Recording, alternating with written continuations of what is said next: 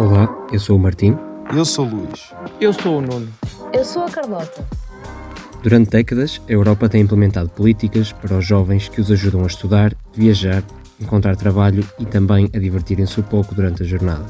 O principal programa europeu para a juventude, o programa Erasmus, foi lançado em 1987, fornecendo aos estudantes o apoio necessário para estudarem noutro país europeu, alargando os seus horizontes, aprendendo línguas, conhecendo pessoas e criando amizades. Em 1996, nasceu a ideia para o Serviço Voluntário Europeu, que, mais tarde, acabou por se tornar o Corpo de Solidariedade da União Europeia. Em 1997, Nicole Fontaine afirmou perante o Parlamento Europeu que, mais do que nunca, os jovens são os nossos melhores aliados na construção da Europa de amanhã, mas apenas se a Europa se tornar uma realidade viva para eles. Para reconhecer as importantes contribuições feitas pelos jovens de toda a Europa, o Parlamento lançou, em 2008, o Prémio Europeu Carlos Magno para a Juventude. Desde então, tem sido atribuído todos os anos a projetos que promovem a cooperação e a compreensão na Europa e fora dela. Combater o desemprego e criar oportunidades para os jovens da Europa foi o objetivo da Young Guarantee 2013. Não devemos aceitar que um jovem esteja desempregado durante mais de 4 meses sem uma oferta de um novo curso de formação e educação, uma aprendizagem, um estágio ou um emprego.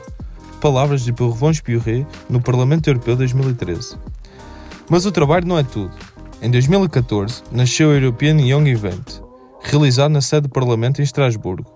O objetivo era celebrar a cidadania europeia, debater ideias e conhecer pessoas com os mesmos interesses.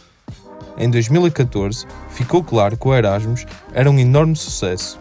Os participantes chegaram até a ficar conhecidos como Geração Erasmus, dedicados, culturalmente conscientes e europeus. Quando a Comissão propôs a atualização do programa Erasmus para incluir outros programas para jovens, o Parlamento foi mais além, alargando o âmbito do programa e também a parcela do investimento, nascendo então o Erasmus. Outro desafio com que se confrontavam era como incentivar os jovens a explorar a diversidade das culturas europeias. Aqui surgiu o Discover You, lançado em 2018. Cerca de 70 mil jovens de 18 anos receberam passes Interrail que lhes permitiram viajar pelo continente europeu no seu primeiro ano de vida adulta. Não só este projeto ainda vigora, como tem visto aumentar exponencialmente o seu número de participantes todos os anos. Então, e a União Europeia de amanhã? É disso que se trata a Conferência sobre o Futuro da Europa.